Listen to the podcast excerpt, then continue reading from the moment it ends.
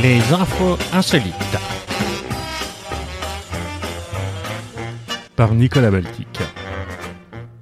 Bonjour à tous et à chacun et bienvenue à l'écoute de cet épisode 56 des infos insolites. Fly me to the moon, let me play among the stars, and let me see what spring is like on c'est une façon bien particulière de rendre hommage à Yuri Gagarin. En effet, à l'occasion du 61e anniversaire du premier vol spatial d'un humain de l'histoire, un restaurateur turc a tenté d'envoyer un kebab dans la stratosphère. La tentative a été préparée minutieusement. Hein. La boîte qui contenait le kebab était prévue pour résister aux conditions météorologiques de l'espace. Une caméra et un traceur GPS avaient même été installés. Le restaurateur assure qu'il a pu travailler en collaboration avec une entreprise aérospatiale. Malheureusement, le ballon d'hélium qui transportait le kebab a explosé après 5 heures de vol à 38 km d'altitude et a finalement améri en Méditerranée. Selon le Huffington Post, le kebab aurait été récupéré par l'équipe en charge du projet.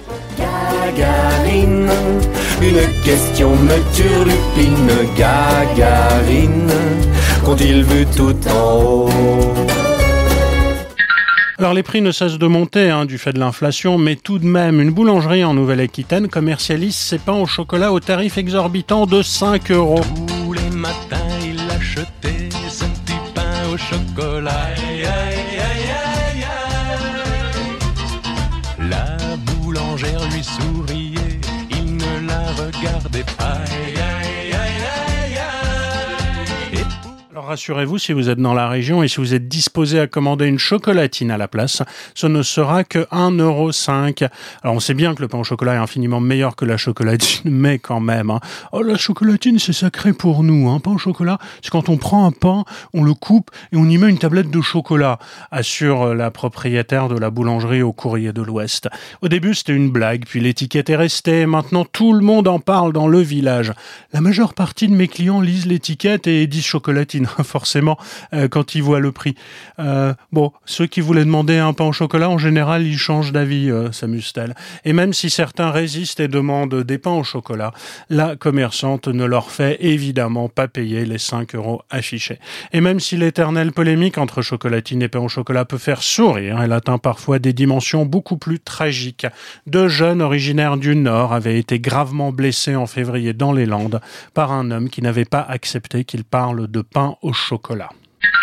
Inflation encore au pays de l'Oktoberfest. Les habitants de Schwabisch Hall ont certainement trinqué en apprenant la nouvelle. Dans cette ville située dans le Bade-Württemberg, au sud-ouest de l'Allemagne, le prix de la bière pourrait bientôt être plafonné. Alléluia, gloire au conseil municipal.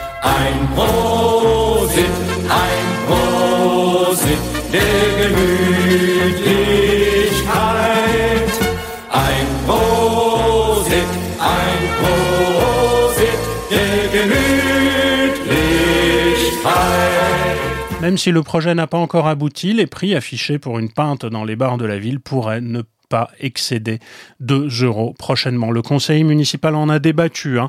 Le 27 avril 2022, rapporte le journal local Haller Tagblatt. Et pour ne pas pénaliser les commerçants et rogner leurs marges, l'idée serait que la municipalité prenne en charge le complément de prix. Comment? En piochant dans un budget initialement destiné à promouvoir le centre-ville. C'est la chaîne allemande SWR qui nous raconte ça. Il est très important de promouvoir la culture pub.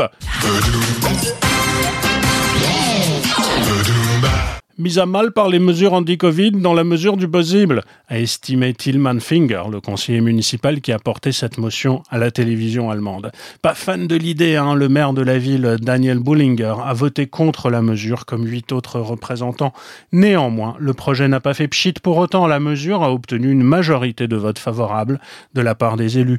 Charge désormais à l'administration de Schwabisch Hall de déterminer si oui ou non une telle mesure est applicable et surtout avantageuse pour les habitants et les commerçants locaux.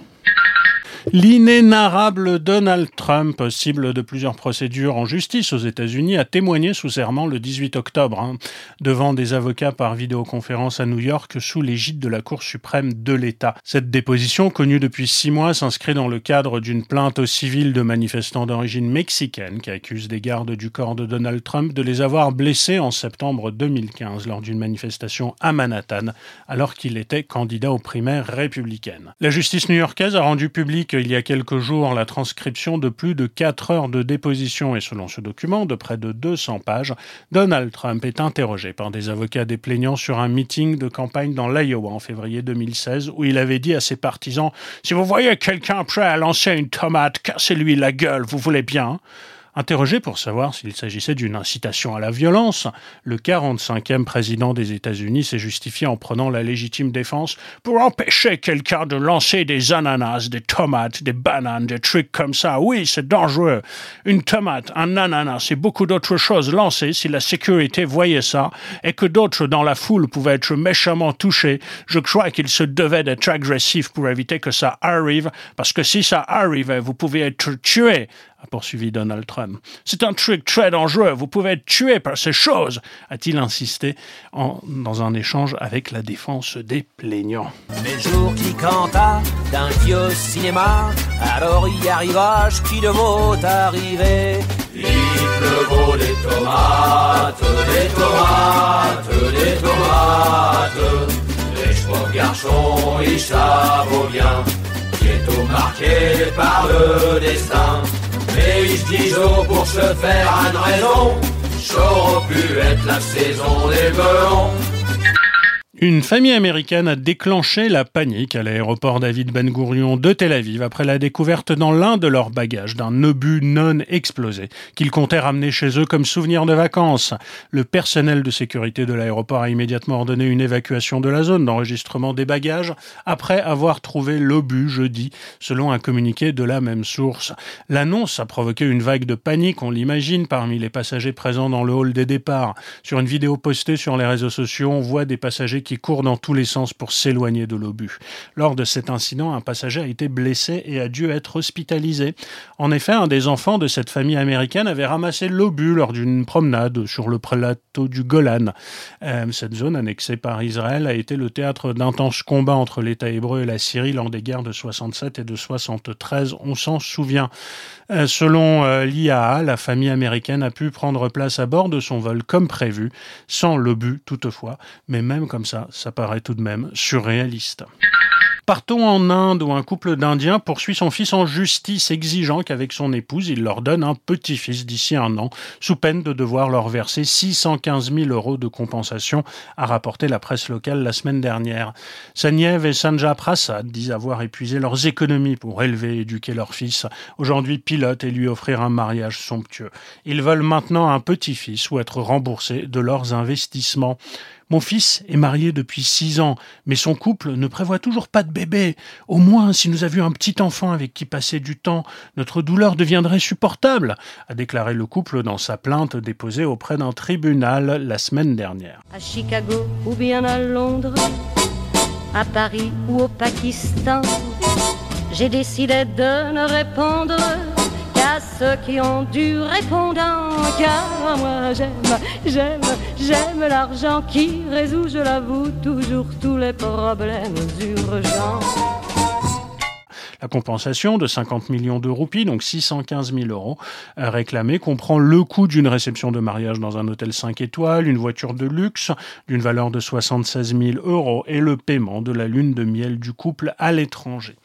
Les parents ajoutent avoir déboursé 62 000 dollars pour que leur fils bénéficie d'une formation de pilote aux États-Unis avant qu'il ne revienne en Inde sans emploi, précise le journal. Nous avons également dû contracter un prêt pour construire notre maison et nous traversons maintenant de nombreuses difficultés financières, déplore le couple dans sa plainte. Nous sommes également perturbés psychologiquement parce que nous vivons seuls. Et c'est pour le moins original, un couple s'est marié samedi dernier à la grande surprise des invités venus pour le baptême républicain de leur fille. Alain Bézirard, maire d'Erkingham sur Lys, a mis, dans la confidence, a bien voulu prêter un bureau pour que la maman puisse se changer à l'insu des invités. On imagine en effet l'effet de surprise qui s'en est suivi. Les deux témoins et le conseiller municipal en charge du mariage ont joué le jeu pour faire que ce jour soit inoubliable. Quant au baptême républicain de la petite, eh ben, eh ben il n'a pas eu lieu. Baptisé comme jamais, baptisé comme jamais, baptisé comme jamais. Et mariage encore dans la province de Limpopo, en Afrique du Sud. Un homme a demandé sa petite amie en mariage durant la cérémonie d'enterrement du père de celle-ci. Il a ensuite posté la vidéo sur son compte TikTok, qui définitivement devient un endroit infréquentable. Un jour mémorable à double titre. Hein. Ce Sud-Africain a fait donc sa demande, qui est passée inaperçue sur TikTok, et pour cause, filmé par un assistant, on peut voir sur cette fameuse vidéo que l'homme s'est agenouillé face à la femme en pleurs, avec le cercueil euh, du défunt juste derrière lui. La petite amie en deuil, euh, qui semblait plutôt surprise hein, face à son compagnon équipé d'un micro et sortant la bague de sa poche, n'a pourtant pas refusé la demande puisqu'elle lui a tendu la main en guise de réponse. Si certains utilisateurs de l'application TikTok ont jugé euh, plutôt euh, ambitieuse cette demande et irrespectueuse, d'autres ont au contraire compris ce geste. Eh, les gars, ils voulaient faire ça devant le parent défunt, rien de mal. Si vous êtes profondément spirituel, vous le comprendrez, ont-ils estimé. Qu'est-ce que tu fais là? J'ai amené toutes mes affaires. J'en ai marre de pas dormir avec toi tous les jours, je m'installe. T'installes où? Chez toi. Mais enfin, Didier, il est 3 heures du matin. Mais c'est pas grave, ça va vite te recoucher. Moi, je rentre tout ça. Je te rejoins, je déballerai demain. Mais qu'est-ce qui te prend? J'ai été égoïste. J'aimais trop ma liberté. Et je t'ai jamais proposé le mariage ni de vivre avec toi. Mais ça, j'ai réfléchi. Je me suis rendu compte que je t'aime vraiment et je peux pas me passer toi. Je fais le grand saut. Comment ça, le grand saut? Quel grand saut? Mais ça va pas la tête? Quoi, ça va pas la tête? Mais j'ai pas du tout envie que tu viennes habiter chez moi, moi. Comment ça, t'as pas envie? Bah non, j'ai pas envie. J'ai j'ai pas tellement la place d'abord. surnaturel. Investir dans un véhicule neuf pour Mallory, une habitante de Laval, l'achat de sa Dacia Sandero s'est transformé en cauchemar. Et les pannes se révèlent être des plus insolites. Le véhicule avance de lui-même ou enclenche la marche arrière sans l'intervention du conducteur. Les passages répétés chez Renault n'ont pas permis de trouver le problème. Reportage.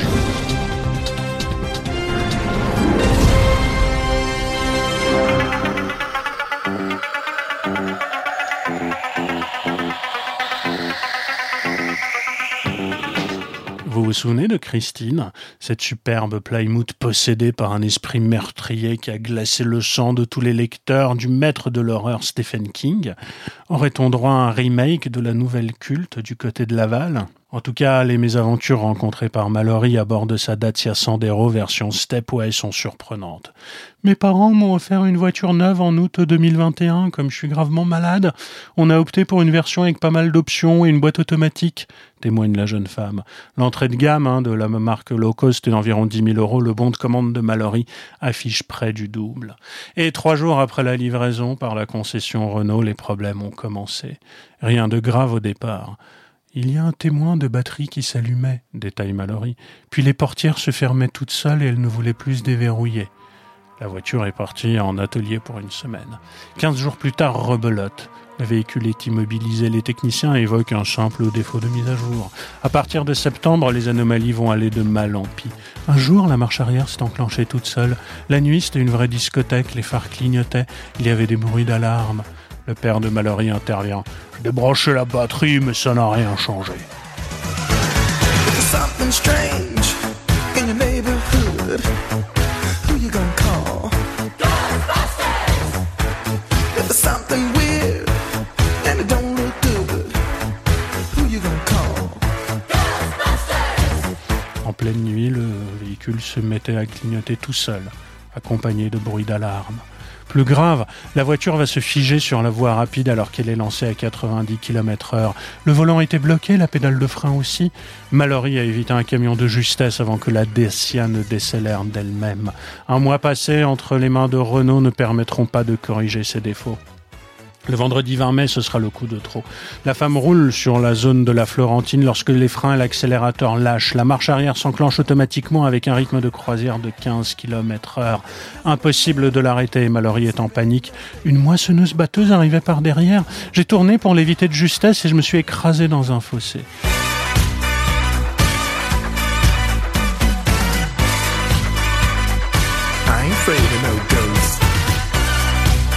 Mallory reste coincé dans l'habitacle. Ce sont les policiers qui viendront l'en extirper, non sans difficulté. Même en fâcheuse posture dans le fossé, la voiture a démarré et s'est mise à accélérer. Pour une fois, la police n'a pas ouvert le feu.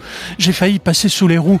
Le véhicule était sorti deux jours plus tôt du garage. Aujourd'hui encore, la Renault se trouve chez le concessionnaire, mais le constructeur a fait savoir à sa propriétaire qu'aucune explication ne peut lui être apportée.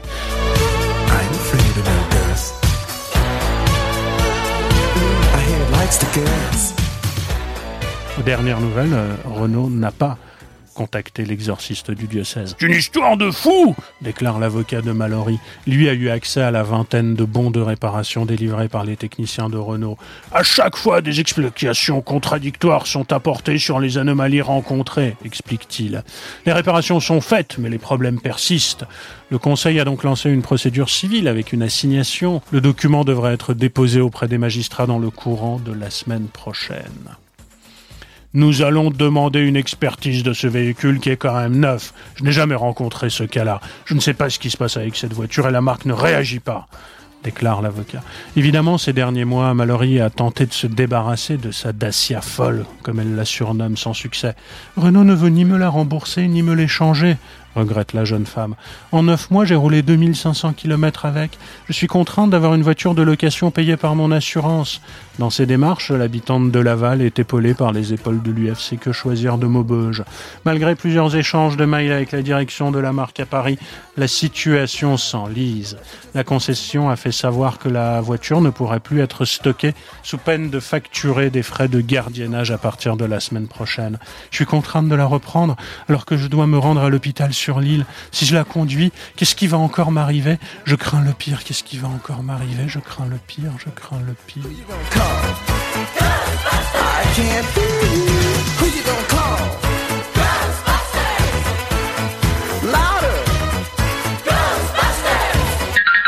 Cap noir et canine pointue. Le record mondial du nombre de personnes déguisées en vampires a été battu jeudi soir à Whitby, 125 ans après l'apparition du roman Dracula, qui s'inspire de cette petite ville du nord-est de l'Angleterre. Nous venons de battre le record du monde Guinness du plus grand rassemblement de personnes déguisées en vampires avec 1369 vampires, a tweeté English Heritage, organisme britannique qui gère le site de l'abbaye de Whitby, désormais en ruine où s'est produit l'exploit. Bienvenue dans ma demeure. Entrez ici de votre plein gré et laissez-y un peu de la joie que vous y apportez. Comte Dracula? Je suis Dracula. Et je vous souhaite la bienvenue, monsieur Harker, dans ma résidence. Je vous prie. Le dress code officiel était strict, avec notamment chaussures noires, pantalon, robe noire, cape noire et crocs plantés sur les dents du dessus, évidemment. Le précédent record de 1039 vampires avait été établi à Doswell, en Virginie, aux États-Unis. Euh, Dracula, de l'écrivain irlandais Bram Stoker, qui raconte l'histoire de ce conte assoiffé de sang et amoureux, a été publié pour la première fois en 1897 et a évidemment donné lieu à de nombreuses adaptations, notamment au cinéma. Et la ville portuaire du Yorkshire du Nord, sur la mer du Nord, évidemment, où Stoker s'était rendu en 1890, lui aurait fourni le cadre de son roman gothique selon English Heritage. Bon sang, mais c'est bien sûr.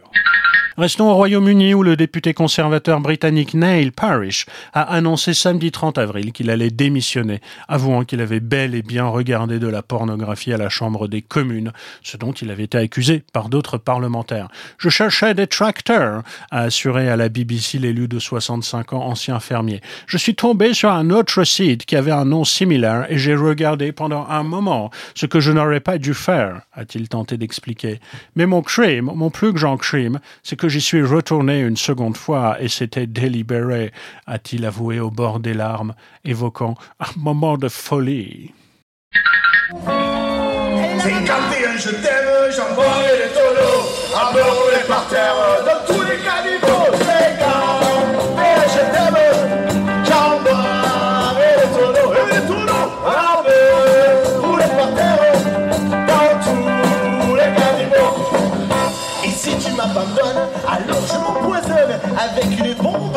De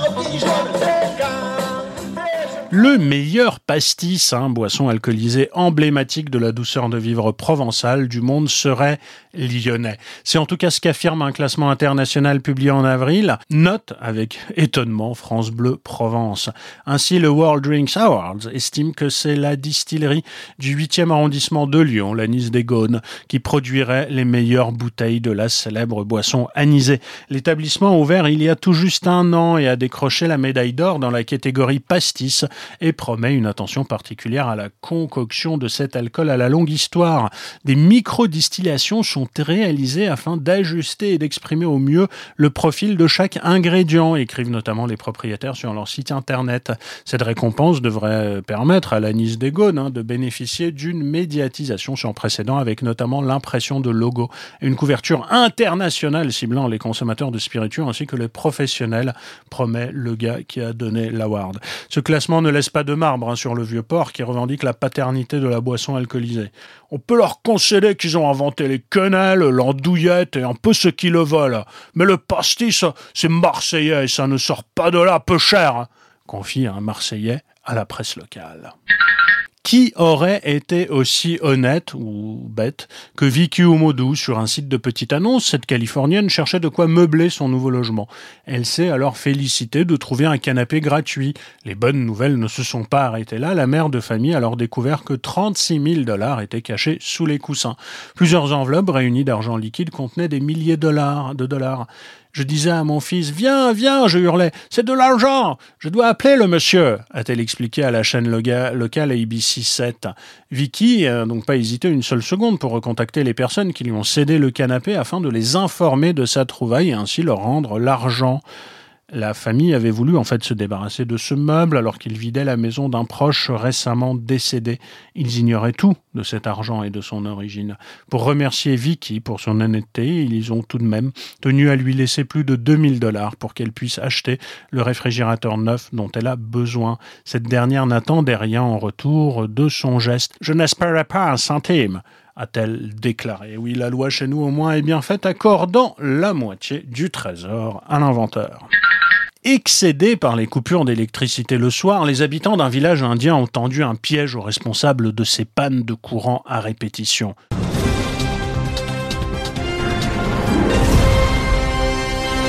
Depuis plusieurs semaines, le village de Gansfour a subi des coupures d'électricité le soir durant deux ou trois heures. Les habitants ont commencé à prêter attention à ces coupures répétitives lorsqu'ils se sont rendus compte qu'il n'y avait que leur village de plonger dans le noir. D'autant plus surprenant que les villes aux alentours continuaient d'être éclairées. Bah évidemment, c'était que leur village, euh, c'était pas les autres. Exaspérés, les villageois ont cherché à comprendre ce qui se passait. Ils ont rapidement compris que l'alimentation électrique était coupée chaque soir. Alors ils ont tendu un piège à l'auteur afin de le prendre en flagrant délit. Un soir, lorsque l'alimentation électrique fut de nouveau coupée, les villageois ont suivi l'homme jusqu'à l'école. Et ils ont découvert avec stupeur que l'électricien y retrouvait sa petite amie en secret. Surpris, l'amoureux a confié à la Tribune India qu'il couperait l'électricité chaque fois qu'il souhaitait rencontrer sa petite amie.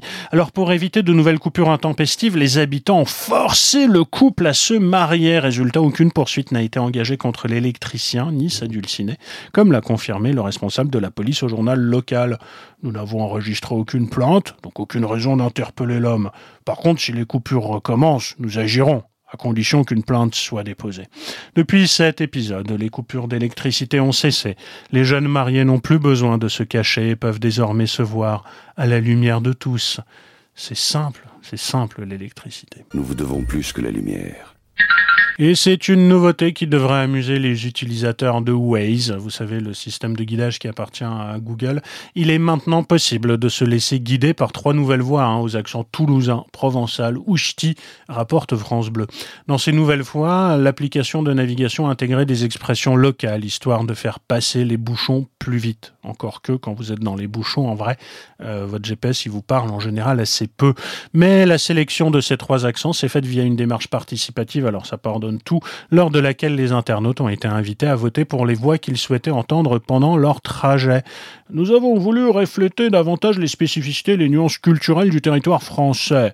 Désormais, les usagers de l'application vont pouvoir se laisser guider avec un accent provençal, ch'ti ou toulousain, a expliqué un dirigeant de Waze. Afin d'activer l'une de ces trois voix, savoir Antonin le Toulousain, Mireille la Marseillaise ou Bilout le Ch'timi, il suffit d'ouvrir l'application et de se rendre dans Mon Waze avant de cliquer sur l'icône des paramètres, puis sur Voix et Son. De l'accent, de l'accent, mais après tout en neige. Pourquoi cette faveur? Pourquoi ce privilège?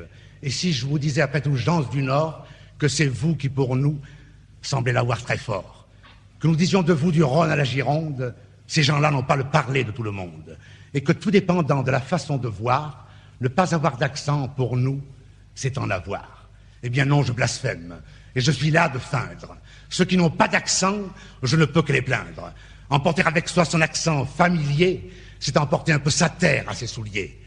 Emporter son accent d'Auvergne ou de Bretagne, c'est emporter un peu sa lande ou sa montagne. Lorsque loin de chez soi, le cœur gros, on s'enfuit, l'accent. Mais c'est un peu le pays qui vous suit. C'est un peu cet accent invisible bagage, le parler de chez soi qu'on emporte en voyage. C'est pour le malheureux à l'exil obligé, le patois qui déteint sur les mots étrangers. Avoir l'accent enfin, c'est chaque fois qu'on cause, parler de son pays en parlant d'autre chose. Repartons à Paris où un homme a fait le jeudi 26 mai une chute de 8 mètres et a atterri dans les catacombes situées sous son immeuble après que le plancher de sa cave se soit effondré. Par chance, la victime n'a eu que de légères blessures. Sentir le sol se dérober sous ses pieds est bien plus qu'une expression pour ce Parisien de 45 ans. L'homme qui vit dans le 14e a chuté donc de 8 mètres alors qu'il descendait dans sa cave. Ah oui, le plancher s'est soudainement dérobé et il a terminé sa chute dans les catacombes. Secouru par les sapeurs-pompiers du groupe d'intervention au milieu périlleux, hein, le GRIMP, et les policiers de la brigade d'intervention, la BI, la victime n'a heureusement pas eu de blessures graves. Il a toutefois été transporté aux urgences après avoir été remonté par un système de secours en puits sans difficulté a expliqué un pompier aux médias Actu 17 hein, qui se spécialise dans euh, les faits divers. L'accident qu'a connu ce Parisien est rare. À Paris, ce sont surtout les cimetières qui connaissent ce type d'affaissement, déclare la police, et on aimerait bien en savoir un peu plus parce que bon, on sait bien hein, qu'il y a des ossements dans les catacombes, mais je ne pensais pas que des cimetières tombaient dedans. Cet homme est tombé dans ce qui ressemble à un puits qui ne s'est donc pas formé naturellement ensuite confié une source policière à Actu 17. On peut imaginer qu'il avait une utilité par le passé, mais on ne sait toujours pas laquelle. L'enquête continue. Les drames du réchauffement climatique avec la sécheresse qui sévit actuellement aux États-Unis entraînent des conséquences inattendues. Euh, le niveau du lac Mead, hein, du côté de Las Vegas, baissant drastiquement, des squelettes de victimes de la mafia réapparaissent sur les berges abandonnées par l'eau. Ah, avec ça, je suis sûr que tu peux danser. Allez, allez, vas-y, tiens, fais-nous un pas ou deux, hein. fais voir ce que tu sais faire. Petit truqueur de merde, hein, tu nous prends pour des cons, tu veux se faire plaindre, le pauvre on va pleurer. On t'a jamais dit d'aller te faire foutre, Tommy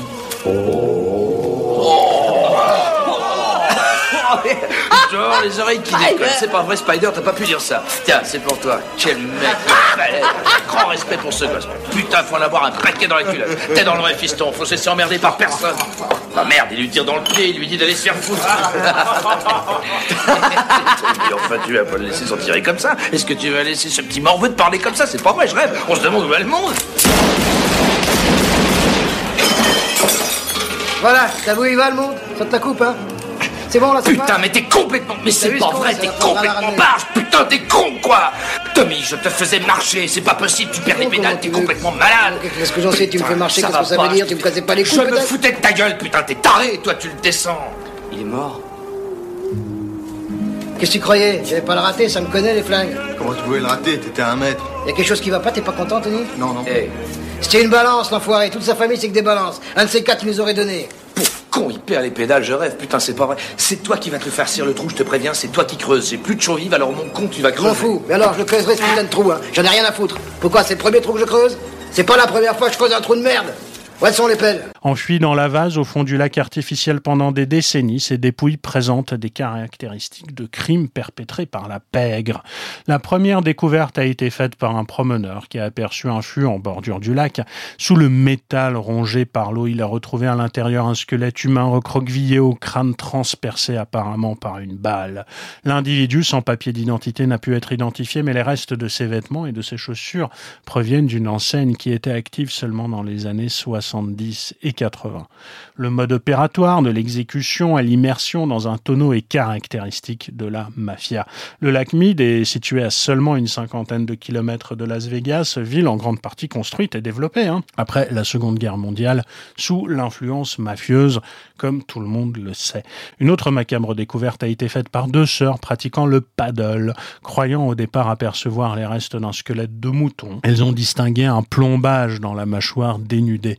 Immergé au fond du lac pendant des années, le squelette a refait surface depuis que le niveau de l'eau a baissé de près de 30 mètres suite aux sécheresses et au manque de précipitations que la région subit. La situation climatique n'allant pas en s'arrangeant, les autorités locales prévoient l'apparition de nouvelles surprises, comme l'indique le lieutenant Ray Spencer du Las Vegas Police Department. Je dirais qu'il y a de grandes chances au fur et à mesure que le niveau de l'eau baisse que nous découvrions de nouveaux restes humains. Et je vous rappelle qu'aux États-Unis, la prescription pour les crimes n'existe pas et que nous allons enquêter sur tout cela. Le lac Mead est le plus grand réservoir artificiel d'eau du pays. Tous les joueurs de Fallout le savent alimenté par le fleuve Colorado. Il dessert sept États ainsi qu'une partie du Mexique créé dans les années 1930. Il atteint aujourd'hui son plus bas niveau depuis bientôt 100 ans d'existence. Et c'est tout pour les infos insolites de ce mois-ci. Je vous souhaite une excellente continuation. N'oubliez pas de voter la semaine prochaine. Portez-vous bien. Bisous. Ciao. Bisous. À bientôt pour de nouvelles aventures insolites. C'était Nicolas Baltique. À très bientôt.